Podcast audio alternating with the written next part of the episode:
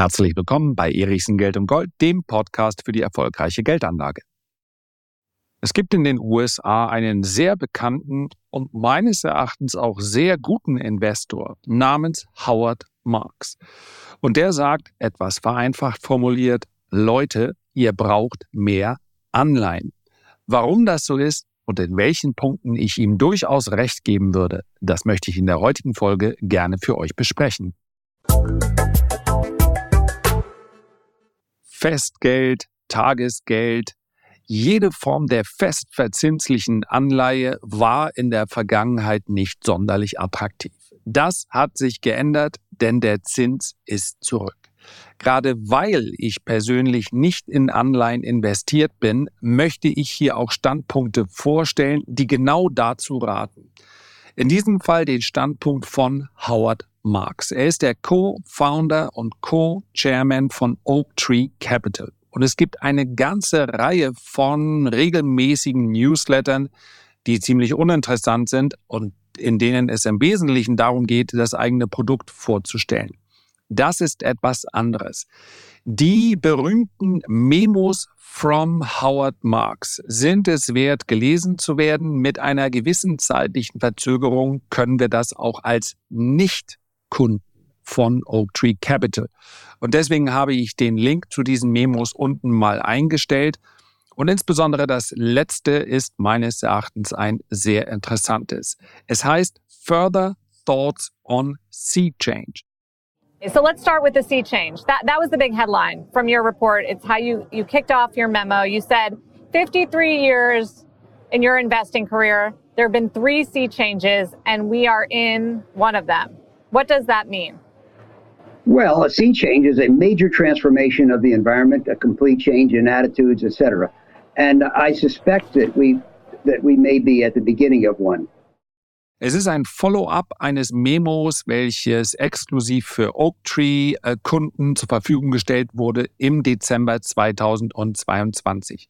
Und eins mal gleich vorweg. Oaktree steht für konservative Geldanlage und dass jemand, der eine sehr gleichmäßige Rendite über Jahre und bestenfalls Jahrzehnte, es geht also hier um die langfristige Anlage, generieren möchte, dass der sich jetzt, und das setze ich mal in Anführungszeichen, denn er hat es ja nicht beeinflusst, darüber freut, dass endlich wieder Festgeld, also Anleihen, darüber spricht er hier explizit, Staatsanleihen und Unternehmensanleihen der verschiedenen Risikoklassen, dass es dafür jetzt wieder Geld gibt. Das ist natürlich für Oaktree auch ein Segen weil schlicht und einfach die Dienstleistung jetzt mehr nachgefragt wird.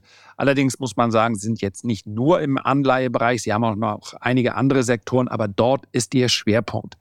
Und von daher könnte man natürlich den Vorwurf äußern, naja, es passt halt auch in dein Produktportfolio, was sollst du gegen Anleihen sagen? Das wäre aber vereinfacht. Denn ich lese diese Memos schon sehr, sehr lange. Es gibt sie seit mehr als zehn Jahren. Zumindest habe ich sie da für mich entdeckt. Kommen immer mal regelmäßig, sind auch ein bisschen länger, sind auch auf Englisch. Und da hat er natürlich nicht die ganze Zeit erzählt, die Zinsen müssen steigen, weil wir endlich was für unsere Anleihen bekommen möchten. Das ist also nur eine Seite der Medaille. Die andere Seite der Medaille, die ich heute beleuchten möchte, ist die, die Prämisse, mit der Howard Marks hier arbeitet.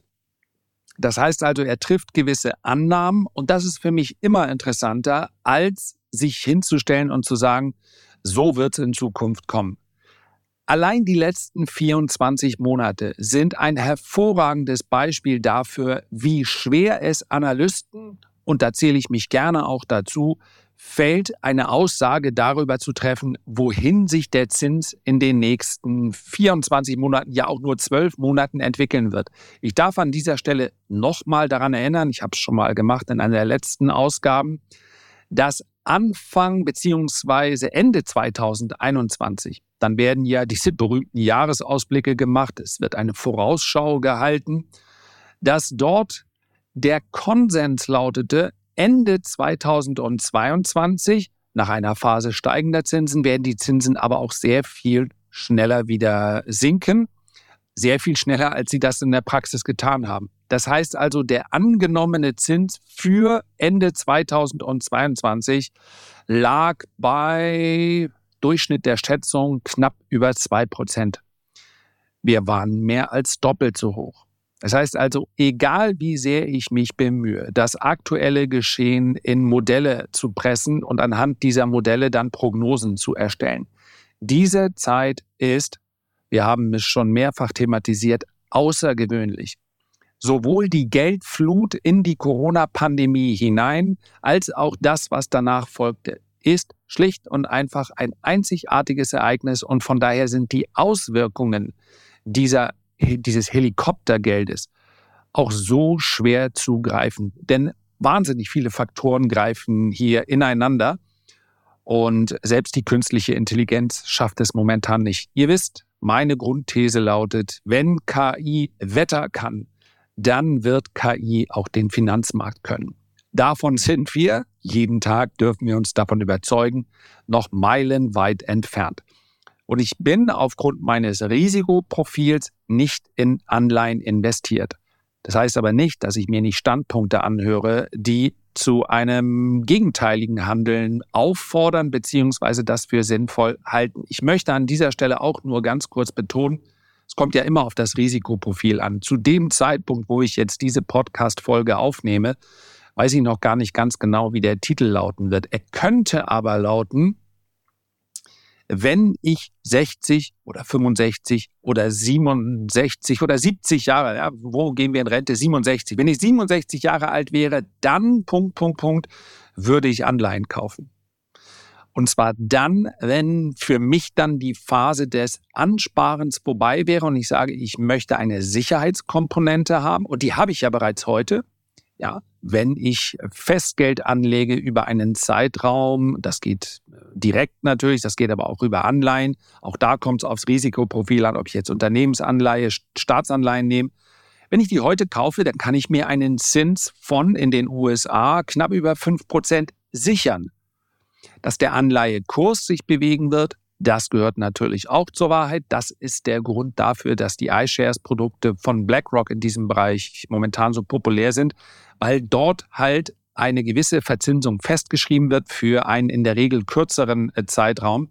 Und die Schwankungen der Anleihe selber sind am Ende des Tages nicht so entscheidend. Ja, ich muss ja bei einer normalen Anleihe schau schauen, zu wie viel Prozent des Nennwertes kaufe ich und was bekomme ich dann am Ende der Laufzeit. Dann werde ich nämlich wieder die 100 Prozent bekommen. Deswegen sind Rendite und äh, Kurs der Anleihe äh, immer in einem Verhältnis zueinander zu sehen.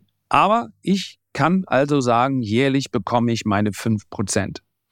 Dass das für Euro-Anleger etwas anderes ist, das werde ich gleich im Fazit nochmal besprechen. Warum also sind aus Sicht von Howard Marks, und ich fasse jetzt mal zusammen, was er hier in diesem etwas längeren Artikel geschrieben hat, warum sind aus seiner Sicht die vergangenen Zeiten vorbei und neue Zeiten haben angebrochen, beziehungsweise wenn es so ist. Ja, wer sich sicher ist an dieser Stelle, warte, wo bin ich jetzt in der Aufnahme? Hätte ich natürlich auch früher sagen können. Also wer sich nach sieben Minuten bereits sicher ist, der schaut mal auf den Kurs der 30-jährigen Staatsanleihe. Habe ich gerade auf LinkedIn, oh, gerade letzte Woche, eine, einen Chart veröffentlicht. Ja, der beginnt Ende der 80er Jahre. Seitdem sehen wir sinkende Renditen. Ein ganz klarer und sehr sauberer Abwärtstrend, den wir jetzt zur Oberseite durchbrochen haben. Wer also sagt, das war ein vorübergehender Ausbruch, in 18 Monaten, 24 Monaten, 36 Monaten werden wir wieder im Bereich der Nullzinsen sein. Es wird keine inflationäre Welle zweiter, also keine zweite inflationäre Welle geben.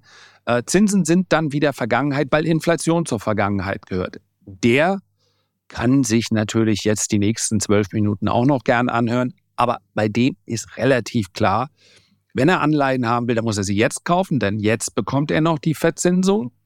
Dann werden die Anleihekurse natürlich auch dementsprechend steigen.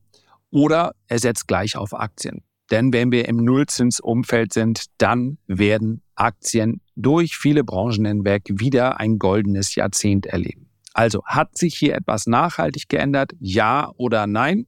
Wenn man den Eindruck hat, nein, ganz sicher, dann ist die sich daraus resultierende Handlung klar. Wenn man sagt, vielleicht, ich bin mir nicht so sicher, selbst die Analysten sind sich ja nicht sicher, ja, es hat sich etwas verändert, dann lohnt es sich, das anzuhören, was Howard Marks hier mit uns geteilt hat. Und ich fasse es mal ganz kurz zusammen.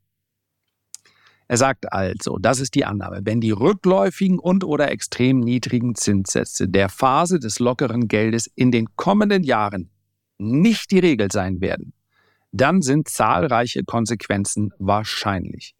Die wirtschaftliche Wachstumsrate könnte langsamer sein. Die Gewinnmargen könnten schrumpfen. Die Ausfallraten könnten steigen. Die Wertsteigerung von Vermögenswerten könnte weniger zuverlässig sein. Vermögenswerte darunter sind letztlich alle Sachwerte zu verstehen. Ja, es haben ja nicht nur Aktien davon profitiert, es haben auch Anleihen, Entschuldigung, äh, Immobilien davon profitiert. Ähm, es hat Gold in einem gewissen Maße davon profitiert und es haben zig Vermögensklassen, die nicht so interessant sind, die auch nicht an der hinsichtlich ihrer Größe nicht so interessant sind, die auch nicht an der Börse notiert werden, aber die haben natürlich auch alle davon profitiert.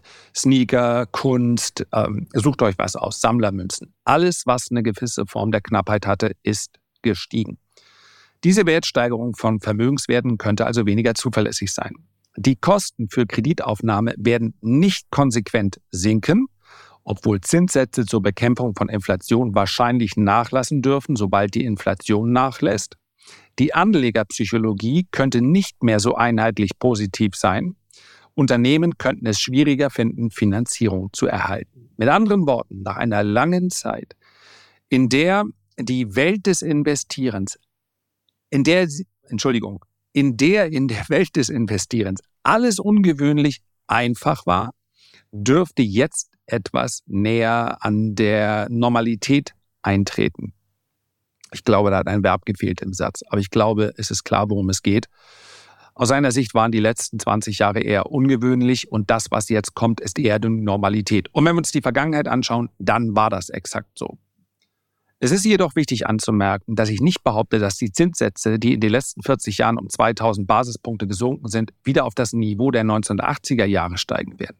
Tatsächlich sehe ich keinen Grund, warum die kurzfristigen Zinssätze in fünf Jahren wesentlich höher sein sollten als heute. Ganz wichtig, er beschreibt hier kein Extremszenario. Aber dennoch glaube ich, dass die Zeiten des leichten Geldes größtenteils vorbei sind. Wie kann ich das am besten kommunizieren? Worum geht es mir? Versuchen wir es mal so. Vor fünf Jahren ging ein Investor zur Bank, um einen Kredit aufzunehmen. Und der Bankier sagte, wir geben Ihnen 800 Millionen Dollar zu, 5 Prozent. Jetzt muss der Kredit refinanziert werden. Und der Bankier sagt, wir geben Ihnen 500 Millionen Dollar zu 8 Prozent. Das bedeutet, die Kapitalkosten des Investors steigen, die Nettorendite auf die Investition sinkt oder ist negativ und er hat ein Loch von 300 Millionen Dollar zu stopfen. Welche Strategien werden dann, also in diesem Umfeld, am besten funktionieren? Es scheint offensichtlich zu sein, dass wenn bestimmte Strategien in einer Periode mit bestimmten Merkmalen die besten Ergebnisse brachten, dass es dann wahr sein muss, dass eine drastisch unterschiedliche Umgebung eine dramatisch veränderte Liste der Gewinner hervorbringen wird. In den letzten 40 Jahren waren niedrige und sinkende Zinssätze äußerst vorteilhaft für 40 Jahre, ja, naja, 30, also die 80er Jahre. Anyway, darauf kommt es nicht an. In den letzten 40 Jahren waren niedrigere und sinkende Zinssätze äußerst vorteilhaft für Vermögensinhaber. Sinkende Diskontsätze und die damit verbundene Reduzierung der Wettbewerbsfähigkeit von Anleiherenditen führten zu erheblichen Wertsteigerungen von Vermögenswerten.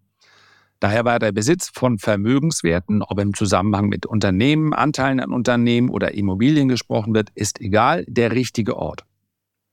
Fallende Zinssätze senkten die Kapitalkosten für Kreditnehmer. Dadurch wurde jede Kreditaufnahme automatisch erfolgreicher als ursprünglich geplant. Ganz, ganz wichtiger Punkt, elementar wichtig, ins, insbesondere für, das haben wir gesehen, Tech-Unternehmen aus der zweiten und dritten Reihe. Wenn die Kapitalkosten nahe Null sind, dann ist logischerweise selbst ein kleiner Gewinn, der aber relativ schnell steigt, in einem Modell, welches dann zu einer Bewertung führt, geeignet, um diese Bewertung in ungeahnte Höhen steigen zu lassen und dennoch zu dem Ergebnis zu kommen, das lohnt sich. Deswegen, ich glaube, dass seit anderthalb Jahren so ein bisschen wie ein Mantra wiederhole ich, ein Unternehmen, welches heute schon Gewinne produziert, wird am Markt derzeit anders behandelt als ein Unternehmen, welches irgendwann Gewinne produziert. Das ist nach wie vor so und meines Erachtens werden wir noch mal eine zweite, wahrscheinlich deutlich kürzere Phase erleben, in der diese Unternehmen ein Re-Rating erhalten können, zur Oberseite in diesem Fall. Ich glaube aber nicht, dass wir dieses Umfeld, was wir so über viele Jahre hinweg gesehen haben, dass wir das nochmal wiederbekommen. Weiter geht's.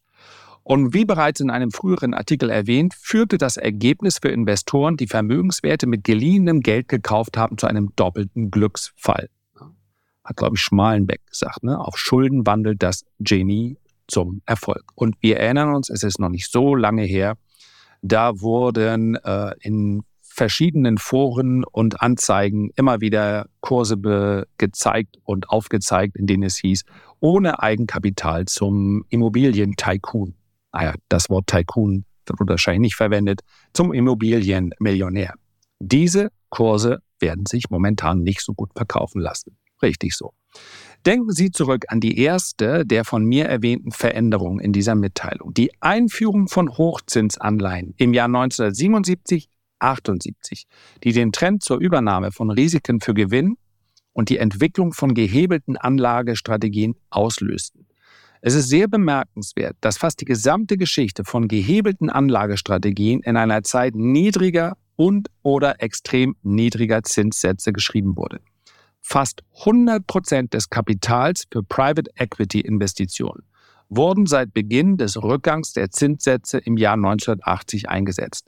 Sollte es also überraschen, dass gehebeltes Investieren unter solch günstigen Bedingungen gedieh, Gleichzeitig führten sinkende Zinssätze dazu, dass das Verleihen oder der Kauf von Schuldinstrumenten weniger belohnend war. Schuldinstrumente, Klammer auf, Anleihen etc. Nicht nur die, Klammer zu, nicht nur die erwarteten Renditen auf Schulden waren während des gesamten Zeitraums niedrig, sondern auch Anleger, die von den extrem niedrigen Renditen auf sichere Wertpapiere wie Staatsanleihen und Investment-Grade-Unternehmensanleihen wegkommen wollten, wetteiferten eifrig um die Bereitstellung von Kapital in riskanteren Märkten, was viele dazu veranlasste, niedrigere Renditen und geringere Schutzmechanismen zu akzeptieren. Schließlich stufen die Bedingungen in diesen glückseligen Tagen für Schnäppchenjäger schwierige Zeiten. Woher kommen die besten Schnäppchen? Die Antwort aus der Verzweiflung von panischen Inhabern.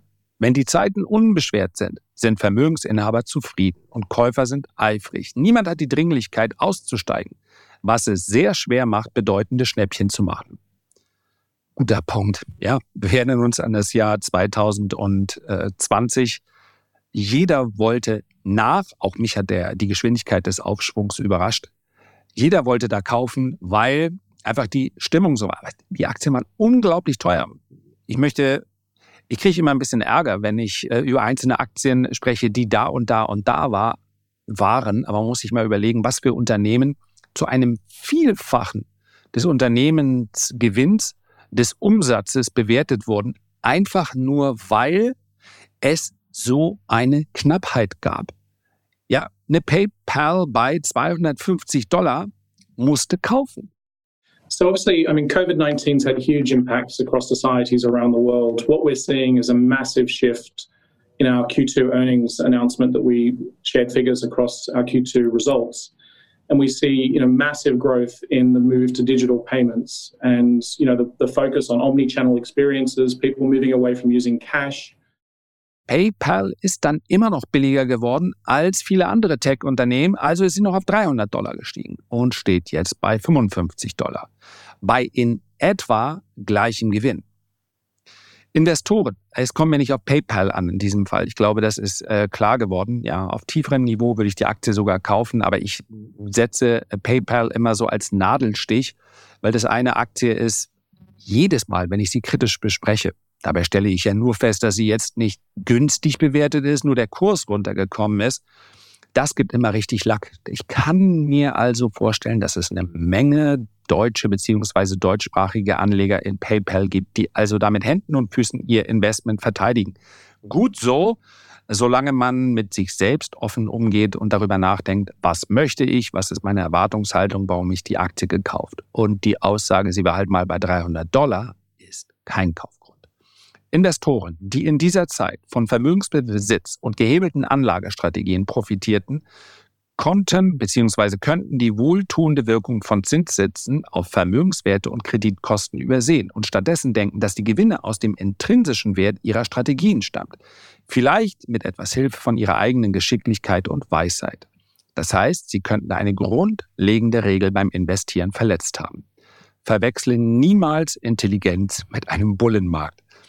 Angesichts der Vorteile, und ich lache hier wirklich ironisch, weil natürlich habe ich gerade als jemand, der ja auf Trends setzt, hin und wieder keine andere Chance, auch äh, Aktien zu kaufen, zumindest vorübergehend dann, die meines Erachtens unter Bewertungsaspekten es nicht verdient haben zu kaufen. Aber das ist die andere Disziplin, wie wir schon so häufig besprochen haben. Ich habe dann einen Stop und ich habe ein klares Ziel, wohin dieser Trend führt. Angesichts der Vorteile, auf diesem bewegten Gehweg in dieser Zeit zu sein, scheint es mir, dass eine wirklich schlechte Entscheidung oder wirklich schlechtes Glück erfordert hätte, wenn der Kauf von Vermögenswerten mit geliehenem Geld erfolglos gewesen wäre. Da ist die Übersetzung ein bisschen schwierig. Also sprich, wenn alles steigt, dann musst du nicht besonders clever sein. Deine Anlagen werden schon mitsteigen. Wird der Besitz von Vermögenswerten, Aktien, in den kommenden Jahren genauso profitabel sein wie in der Zeit von 2009 bis 2021? Wird die Hebelwirkung genauso viel zu den Renditen beitragen, wenn die Zinssätze nicht im Laufe der Zeit sinken oder wenn die Kreditkosten nicht wesentlich unter der erwarteten Rendite auf die gekauften Vermögenswerte liegt? Und das ist die alles entscheidende Frage. Und ich habe es ja gesagt, ich hätte theoretisch mein Alter mit an, mein aktuelles Alter ist 51, ein Alter mit anführen können, an dem man sagt, ich möchte konservativ investiert sein und es geht mir im Wesentlichen um den Vermögensunterhalt. Und das ist auch das Fazit. Ich bin jemand, der Freude daran hat und der eine äh, Energie dadurch spürt. Und meines Erachtens ist es auch die einzige Energie, die Geld äh, versprühen kann wenn ich mit dem Geld arbeite, wenn ich es investiere. Klammer auf, Konsum ist auch eine Art von Energie, denn Konsum bedeutet ja auch Schutz vor Inflation. Was ich heute gekauft habe, muss ich morgen nicht nochmal kaufen. Das gilt im Bereich von äh, Schuhen und Klamotten natürlich weniger, aber in den allermeisten Fällen hätte das funktioniert. Wer also heute sagt, ich wollte mir schon immer mal eine Rolex kaufen, na, Sie ist jetzt wahrscheinlich 30, 40 Prozent günstiger, sofern ich sie nicht direkt vom Konzessionär zum Listenpreis bekommen habe. Und wahrscheinlich wird die Rolex aufgrund der inflationären Entwicklung in zehn Jahren auch mehr wert sein. Das heißt, in dem Sinne ist es dann auch eine Art von Investition. Die meinte ich nicht unbedingt, weil das nicht mein Steckenpferd ist, aber auch das hätte in der Vergangenheit hervorragend funktioniert. Konsum schützt vor Inflation. Übermäßiger Konsum schützt vor gar nichts, sondern führt in der Regel ins Verderben. Also, aufgrund meines Risikoprofils bin ich überwiegend in Aktien beziehungsweise aktiennahen Produkten investiert. Wäre ich aber äh, an, vielleicht werde ich da ja auch in ein paar Jahren sein, dass ich sage, eigentlich, naja, das strengt mich auch alles an. Wenn ich mich mit Wirtschaft beschäftigen muss, dann muss ich mich zwangsläufig auch mit Politik beschäftigen und das kann einem sowohl wenn wir über Innenpolitik sprechen als auch über Geopolitik so wirklich den Spaß verderben. Man kann einen Zweifel hegen, ob die Menschheit sich aktuell in einer bedeutenden evolutionären, evolutionären Phase befindet oder eher nicht. Und von daher habe ich dazu keine Lust mehr. Nö, ich möchte einfach aufs Wasser gucken, ein gutes Buch lesen. Das kann passieren. Wer weiß schon, wie die nächsten zehn Jahre aussehen. Selbst für die nächsten fünf fällt es mir schwer, eine Prognose zu erstellen. Also, all das kann passieren. Und dann werde ich vielleicht, das ist ja auch nur fair, kein regelmäßiges Einkommen mehr haben, sondern es geht mir darum, mit dem Einkommen, was ich heute besitze, das möglichst mein Vermögen, Entschuldigung, mit dem Vermögen, das Einkommen ist ja eben nicht mehr da, das Vermögen zu erhalten bestenfalls nach Inflation. Das ist ja die Grundbedingung. Und dafür würde ich weiterhin defensiv und konservativ in Aktien investieren, insbesondere deshalb, weil in the long run, sofern die Wirtschaft nicht über viele Jahre hinweg in eine Rezession übergeht, Dividenden immer die attraktiveren Ausschüttungen sind, weil sie bei Qualitätsunternehmen steigen. Dafür können die Kurse auch mal fallen, aber wenn es um ein passives Einkommen geht, dann möchte ich an diesen steigenden Dividenden natürlich profitieren. Die Zinsen, die sind fest. Und von daher können sie durchaus ein interessanter Risikopuffer sein. Wäre ich also der Anlegertyp, der das Risiko nochmal reduzieren müsste, dann würde ich vermutlich einen gewissen Anteil an Anleihen bei mir im Portfolio halten. Das geht auf verschiedene Art und Weise. Natürlich durch Direktinvestments, natürlich auch durch Anleihe-ETFs. Es wäre ein noch höherer Anteil, wenn ich das bekäme, was Howard Marks bekommt. Denn seine Renditen, und damit kommen wir zum Schluss, sind natürlich viel attraktiver als meine. Im weiteren Text geht er nämlich darauf ein, dass er momentan relativ safe 6% bekommt mit Anleihen und wenn er in gut geratete High-Yield-Bonds geht, die also immer noch ein Investment-Grade haben, dann bekommt er sogar 9%. Das ist natürlich wirklich attraktiv. Ja, zumindest als Beimischung. Die bekomme ich aber nicht. Ich kann natürlich in die gleichen Papiere investieren wie Howard Marks. Das Problem ist nur, dann habe ich das Währungsrisiko. Auf Dollarbasis kriege ich nämlich die 6%, kriege ich die 9%. Auf Eurobasis bekomme ich etwas mehr als die Hälfte davon. Und das macht natürlich einen großen Unterschied bei der Lage beziehungsweise bei der Einschätzung der Lage.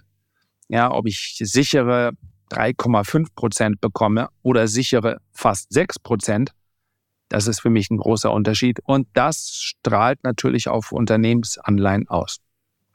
Das war es also heute zum Thema Anleihen und ganz klare Empfehlung von mir, wer Lust hat, sich durch äh, regelmäßig durch diese Memos durchzuarbeiten, der wird es nicht bereuen und mittlerweile gibt es ja auch zahlreiche Übersetzungsprogramme, wenn man sagt, das ist für mich im Englischen nicht ganz so einfach. Den Link, den findet ihr unten in den Show Notes. Der Hinweis, ich habe überhaupt nichts mit Howard Marks geschäftlich zu tun. Ich bekomme auch kein Geld dafür. Dafür, wenn ihr das irgendwo liest oder diesen Brief, ich glaube, man kann ihn gar nicht abonnieren, sondern man muss dann regelmäßig draufschauen auf die Seite. Ist einfach nur ein Hinweis, weil es für mich in der Vergangenheit einiges an Wert mitgebracht hat. Herzlichen Dank für eure Aufmerksamkeit. Ich freue mich, wenn wir uns beim nächsten Mal gesund und munter wiederhören. Bis dahin alles Gute, euer Lars.